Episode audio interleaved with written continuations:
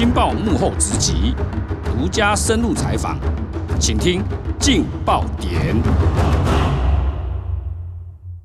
各位听众，大家好，欢迎收听由劲好听与劲周刊共同制作播出的节目《劲爆点》，我是劲周刊执行副总编辑吴明仪。今天请来我们节目的来宾是我们的记者林俊宏，欢迎。主持人好，各位听众大家好，我是俊宏啊。今天请俊宏来哈，跟我们讨论的是有关金钱豹逃漏税创办人哦被收押进见啊。这条新闻一出来之后啊，大家非常的震惊，因为金钱豹哈，大家耳熟能详，它是中部最大的酒店，而且这个创办人他有一个传奇的人生哦，请俊宏跟我们讲一下这个创办人的精彩人生啊。好，是的，主持人，呃，其实金钱豹创办人叫袁长平，他今年七十三岁，他的人生哈、相当的精彩，可以说是一个传奇。怎么说呢？他出身军眷家庭，他爸爸是军人，他妈妈是教职人员。那他从小生长在眷村里面，可能因为家庭的影响，他也去从军。当兵的时候啊，他最后是上尉退伍，他开的是教练机，所以他会开飞机耶。那没想到他退伍之后，他做什么？他去跟他朋友合伙，在台中的路边摊摆摊卖牛肉面。牛肉面卖着卖着，因为他这个个性很豪爽，他很会做生意。透过他的朋友牵线，哎，又认识到了中部的这个酒店业者。后来慢慢的，他先是开小型的理容院，哎，理容院开开，他有了一定的资本以后，跟台北的友人，后来在台中合开了酒店。后来他这个脚步站稳以后。他自己在一九九一年先开了第一家金钱豹酒店，嗯，那他经营的手法很特殊了。他透过他这个酒店干部精挑细选酒店小姐，一定都是哈要长得标致漂亮、温柔啦，嗯哼，甚至对酒客温柔的攻势，这个都有教战守则。所以后来这个金钱豹一开之后不得了，在台中地区呀一炮而红啊，甚至这个名声响亮全台。所以大概只要到中部，甚至有商务客慕名而来啊，明明台北有酒店。以前没高铁啊，搭火车也要去啊，搭客运甚至开车也要去啊。指名金钱豹，而且这个金钱豹的装潢可以说富丽堂皇。你现在只要到台中市，像他这个市政店，哇，以前这个门口还有跑马灯呢，他会告诉你几号小姐第几名啊，第几名啊，欢迎客人来踊跃点播啊，这不得了啊，可以说是台中这个另类的名产呐。那你刚才有讲说他一开始是开理容院哈，听众可能会误解，以为是剪头发的，其实也是特种行业啦。不是我们一般的剪头发啦，这么单纯。所以其实他也是从八大行业起身呐。那他其实就堪称台湾的酒店教父。那其实后来他更厉害，嗯，他其实他的事业版图做到中国去。他在台湾成功之后，他复制到中国大陆去。那在中国大陆开了十几家店，他把这个酒店的文化带过去。他也在当地开这个金钱豹餐饮业，结果这个生意蓬勃到不得了啊！当时的欧洲的这个呃私募基金。看上他这这么会做生意，而且中国大陆正在发展蓬勃，直接买他的股票，先买三成，买了以后不得了啊！是隔了几年之后，连香港的这个基金也看得到这个，哎，这个有赚头，直接把他名下股权几乎全部都收购。哇！所以哈，当时不得了，因为习近平当时还没上来，后来习近平上来之后，就开始所谓的中国就进行一些反贪腐扫黄，那当然就看上了这一块。但是这个原厂平已经见好就收，安全下庄，等于他手上可以说握着百亿基金呐、啊，形同是归于返乡回到了台湾。那他手上这些资金怎么办？哎，他开始也做投资啊，他有做哪些投资？其实大家可能都会以为，哎，原厂平你就是八大行业酒店教父，没有，他已经把他的形象开始做大转变。他做什么？第一个，他办报纸，哎，他文化人呢、欸，他是媒体人啊，他办了这个新一代报社啊。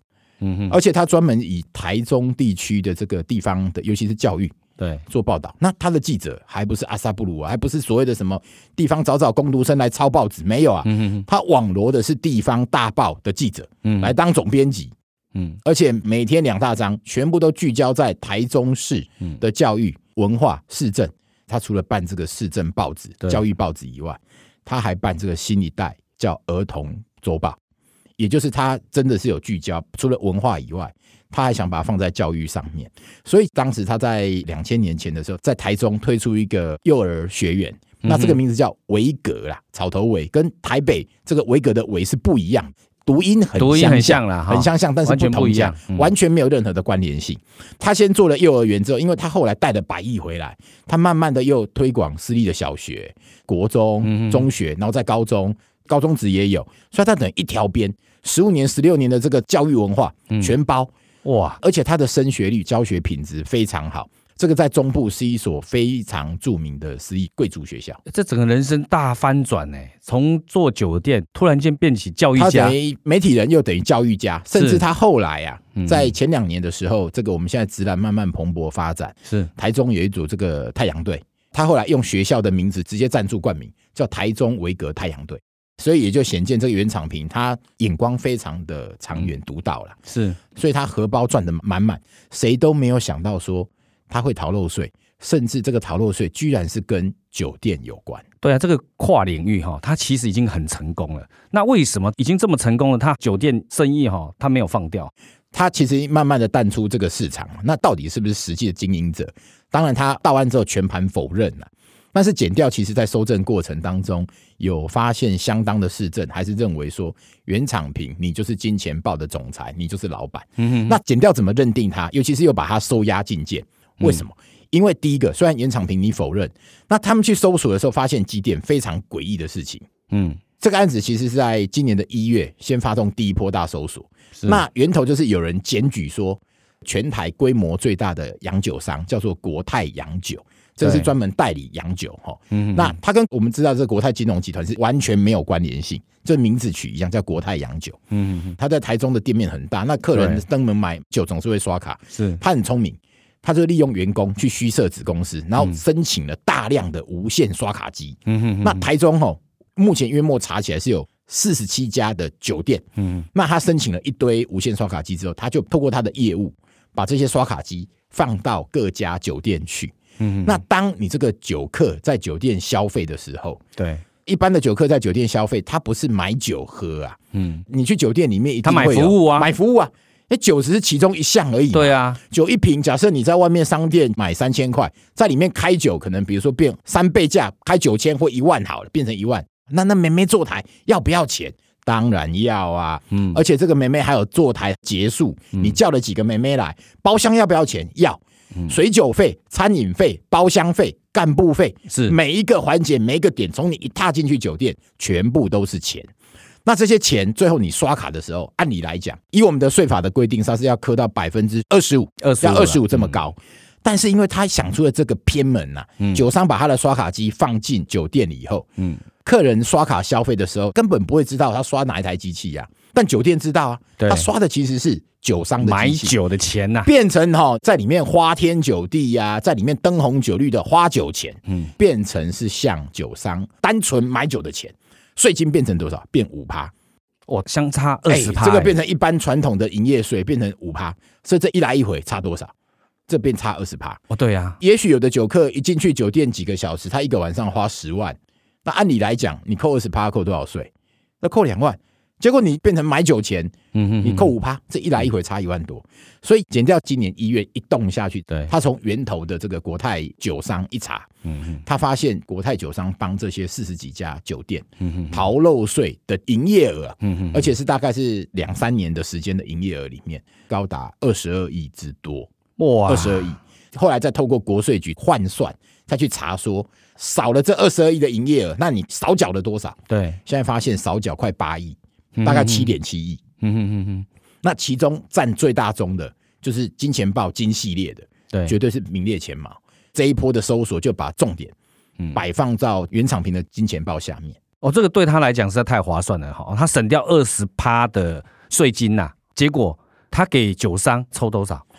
他让酒商其实是这样，因为这个信用卡一在酒店刷卡以后，等于这个刷卡的消费金额记录。是直接挂在酒商名下，嗯，酒商内部做账，他大概都先扣五到六趴的手续费，对，他先扣掉。那他大概每个月会不定期再过来跟酒店拆账，嗯，他他账目会把它做到成酒类的归酒类，你实际跟我买酒的是多少钱，我就归买酒，嗯，那我再跟你收款。另外属于你酒店的，扣除掉酒的多少。我们再另外来单独拆账，嗯，那他每年就赶在五月前的时候，就透过这样的方式，嗯，等于每个月都在做假账，最后再跟国税局整个同包全部做假的，嗯嗯嗯，对。单一来看哈，它其实其中有一家金系列的里龙 KTV，对，它这几年少掉的营业税的金额大概就短少了六亿多。那光是这个国泰洋酒这家店，这几年就给他抽了两千多万。哦，所以对他来讲也是非常，他光一家店就给他抽了两千多万的手续费走。所以后来一算呢，国泰洋酒的老板那这几年光是以这样的手法做假账。我就拿了八千万呐，他完全不用做任何事情哎，他等于我就把刷卡机借给你就好了，只要去成立子公司就有刷卡机，是。那子公司那个人头再把刷卡机借给所有酒店来使用，我也都不用出任何人，其实这就每天晚上日进斗金，只要酒店一开门，不断的刷，怪他们会巴不得你酒店生意越好，你越好越刷越多的假账，我赚的卡米秀越来越多。啊，这个完全不费吹灰之力呀，这也难怪。后来其实减掉进去侦办之后，发现原来呀，嗯，这个行业还有竞争对手啊。一查下去，国泰洋酒，嗯，也抓到另外一个叫慈诚，另外一个酒商，就是 这个太好赚了。其实外界不知道这件事情，因为最近有另外一个酒商也被收押。是，原来这个有竞争行业啊，啊，大概都变小了。哎，这也许比如说你收五六趴的手续费，我收四点五趴，对，我收少一点，哎，这个市场就出来了。那现在其实现在令减掉很讶异的会是说，嗯，因为这个实在是太好赚了，嗯，而且这个掩耳盗铃啊，狸猫换太子啊，是恐怕外界都不知道。现在怀疑不单单是台中市用这样的手法，恐怕全台所有的酒店。应该是用这样的方式在，不会只有台中吧？我觉得这个假后道修博哈，所以这个大规模查下去之后啊，这个未来恐怕会造成酒店业血流成河啊，因为这个补税的钱一定会很高。这些负责人他只要逃漏税的金额破亿，以他来讲的刑度就是一年以上七年以下。嗯，钱如果不缴，你就被追债，不然就抓进去关，被通缉。那你整个原来的酒店版图你不要了嘛？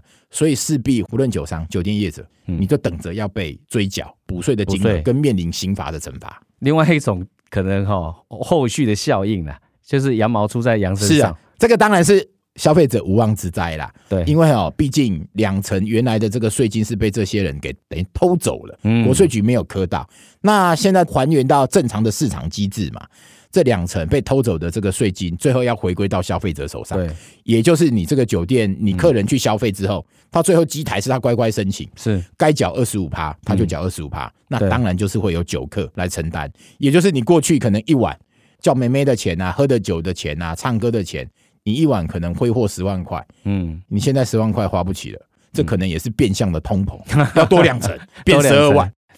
但是哈，从你刚才讲的过程来听哈。显然，只要去扣到刷卡的那个账册，还有那些所谓收据单据，其实这个案子就很容易突破。但是听说减掉在侦办这个过程中，他也碰到瓶颈啊。没有错，这个案子其实哈，怀疑有人泄密。嗯，怎么说呢？其实金钱豹在地方扎根扎这么深，那原厂平他黑白两道，对他绝对都是敬畏三分呐。是检调搜索的时候就有发现有泄密的状况。怎么说？在第一波在一月搜索的时候，哈。其实原厂平的一名部署，对，他在其中的一家李龙 KTV 里面，他就出现了。嗯嗯，他就在现场看到底剪掉做了哪些动作，扣了哪些东西。嗯，这一位他的部署其实因为长期在台中跟地方人士，他的政商关系非常的好。嗯嗯，就在检调紧锣密鼓侦办期间，嗯，他居然又跑到了调查局的中部机动站，他找人，他进去了，他进去啊，哎。一般哦，这个调查局门禁森严，它是非常机密的单位啊。明明你老板就有可能会被锁定调查，在当时，嗯，调查局为什么又会允许你进来找人聊天呢？对，那除了这几个诡异之外，嗯哼，上个礼拜调查局要抓袁长平的时候，是他们其实就有掌握到袁长平平常的作息时间。那在当天一早，天还没有破晓之前，对，他们就已经准备要埋伏，对，要在他家等他出来的时候，刚好。狙票要亮出来，要狙他。对，哎、欸，那一天就等了很久，一直没出来。嗯嗯，啊，其实同步的几个点都已经同步在搜索了，袁长平人在哪？后来跟他联系，后来发现他根本不在家。嗯嗯，人家早就出门啊，早好几个小时前就出门呢。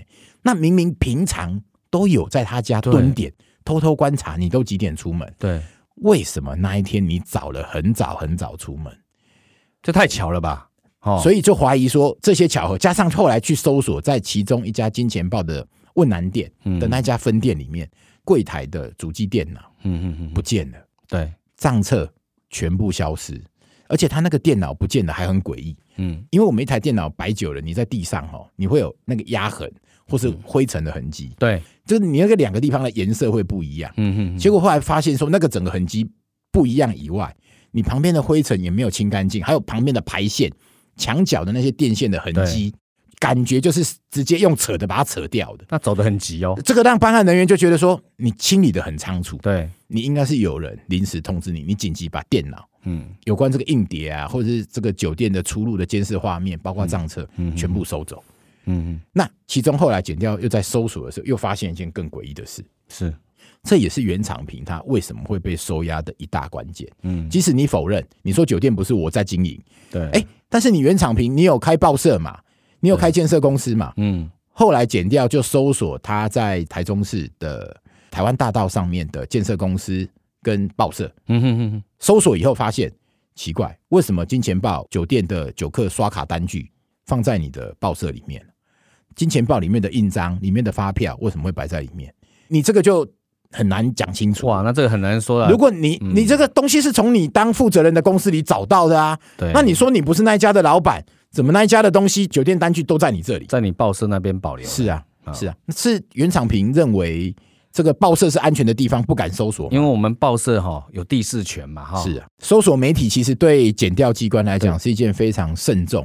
必须要考虑清楚的，所以他把这个账册啊，或者收据啊、单据啊放在报社，其实某种程度哈，让人家怀疑，就是要用这个媒体的光环去保护啊。所以后来搜出来之后，这个也就成为原厂坪被收押禁见非常大的一个因素。嗯，对，这个案子从这些种种的现象看起来，可能有不肖人员泄密。